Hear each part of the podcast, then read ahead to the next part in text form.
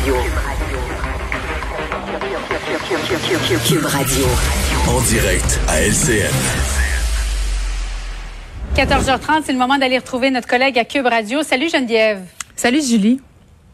Alors, euh, toi qui es mère de trois enfants, ben je sais que ça, on en parle Pour vrai, j'ai trois enfants. D'autant plus. Ben oui, deux au primaire, une au secondaire. Non, mais c'est important de te poser la question parce que tu en as trois. Alors, pour ou contre la semaine de relâche cette année, Geneviève, selon toi? Écoute, à chaque jour, euh, son débat par rapport euh, à l'école, tu vas me dire. Euh, moi, la, la, la fameuse semaine de relâche en temps normal, c'est-à-dire quand on n'est pas dans une pandémie mondiale, et on Oui. dirait, en toi puis moi, que ça fait 20 000 ans qu'on est en pandémie mondiale, mais non, ça va faire presque un an. Euh, c'est quelque chose que je prévois pas vraiment parce que euh, ça me tombe plutôt sur les nerfs parce que c'est de la gestion. Ah tu peux oui? pas nécessairement prendre congé. Ben oui, parce que tu te sens toujours coupable. Moi, la première, là, je me dis, OK, est-ce que je prends congé? Puis là, si je prends congé, est-ce qu'il faut faire un voyage absolument extraordinaire? Est-ce qu'il faut louer des chalets? Parce que quand tu regardes ça passer là, sur Instagram, tout le monde a l'air dans des lieux paradisiaques. Donc, ça me met comme une pression que j'aime pas. Et mes enfants trouvent toujours OK. poche. Ils se comparent aux autres. Donc, ça, c'est pour euh, la petite histoire de la semaine de relâche. Maintenant, euh, parce que moi, en temps normal, je skipperais ça, la semaine de relâche. Je trouve qu'on n'en a pas vraiment besoin. Non, mais aucune semaine de congé durant euh, durant l'hiver. Puis euh, on se rendrait jusqu'au mois de juin sans vacances, Geneviève? Ben, c'est pense- dur ça quand même pour les enfants? Ouais, je pense qu'avec le congé de Pâques et les 32 journées pédagogiques, on est quand même euh, capable d'arriver. Mais je trouve que là, avec la situation qu'on connaît, euh, je trouve qu'une semaine de relâche cette année, c'est très nécessaire. Puis je lisais euh, notre collègue Antoine Robitaille dans le Journal de Montréal qui disait, euh, apportait l'argument académique pour dire que peut-être cette année, on devrait l'annuler, la semaine de relâche. C'est un argument qui, à mon sens, fait beaucoup. euh, c'est très logique. Tu sais, on le sait, là, on en a parlé à plusieurs reprises, plusieurs élèves qui acculent un retard qui est quand même très, très inquiétant. Mais moi, je pose la question, qu'est-ce qu'on va rattraper en cinq jours? Est-ce que ces cinq jours-là vont vraiment tout changer parce que par rapport au retard qu'on est en train d'accumuler, c'est une stratégie globale qu'il faudrait adopter. Et ça, c'est pas seulement mon opinion, là, c'est l'opinion de la plupart des gens qui travaillent en éducation.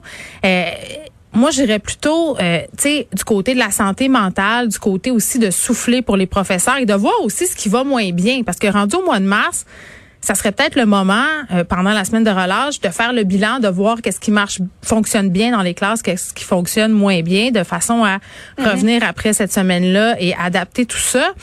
Puis j'ai envie de dire, euh, peut-être qu'on devrait aussi commencer à penser à un peu écarter les matières non essentielles. Et là, je sais que ça choque des gens quand on dit ça. Et moi, la première, tu sais, quand j'entends dire ah les arts c'est pas nécessaire, ah l'éducation physique on s'en fout, ça ça me dérange parce que c'est pas vrai que dans le meilleur des mondes c'est pas nécessaire. Ça apporte énormément à la société, aux enfants que d'enseigner les arts, que d'enseigner la musique, que d'enseigner d'autres matières que le français, les mathématiques, l'anglais.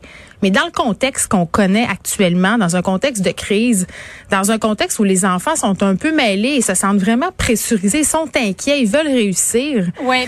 Pour, pour cette année, donc toi, euh, tu ferais une, une semaine de relâche cette année. Mais moi, moi je pense que d'aller à l'extérieur, Geneviève, il n'y a rien qui fait plus de bien en ce moment que d'aller à l'extérieur. Ben, Autant je- pour les adultes que pour les enfants. Là, mais Ben, c'est Je ça. comprends que peut-être le français et les mathématiques sont, euh, sont prioritaires là, cette année. Ben, je comprends que euh, on devrait mettre ses priorités, nos priorités dans ces matières-là, mais si on maintient la semaine de relâche, c'est pas une raison non plus pour s'en aller à Punta Cana. Là, ça, j'espère que on a compris que c'était pas une bonne idée. Et la semaine de relâche l'année passée nous a mis dans de sales draps, il faut bien l'avouer.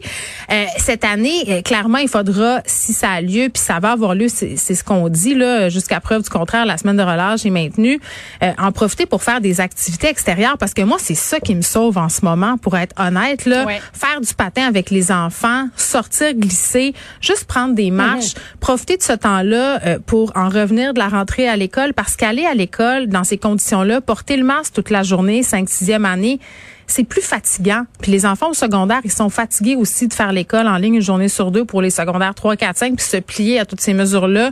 Fait que moi, cette pause-là d'une semaine, là, je trouve que cette année, elle est totalement euh, justifiée. Je pense qu'elle va nous faire le plus grand bien et je pense qu'on devrait s'en revendiquer. Honnêtement, là, je pense pas que ça serait une bonne idée euh, d'obliger les enfants à être en présentiel à l'école pendant cette semaine-là. Ils sont habitués d'avoir congé. Il faut leur donner cette petite pause-là. Oui, pour le dernier droit pour se rendre, euh, du moins jusqu'au mois de juin. Je Merci pense que oui. beaucoup, Geneviève. Bon après-midi à toi. À demain.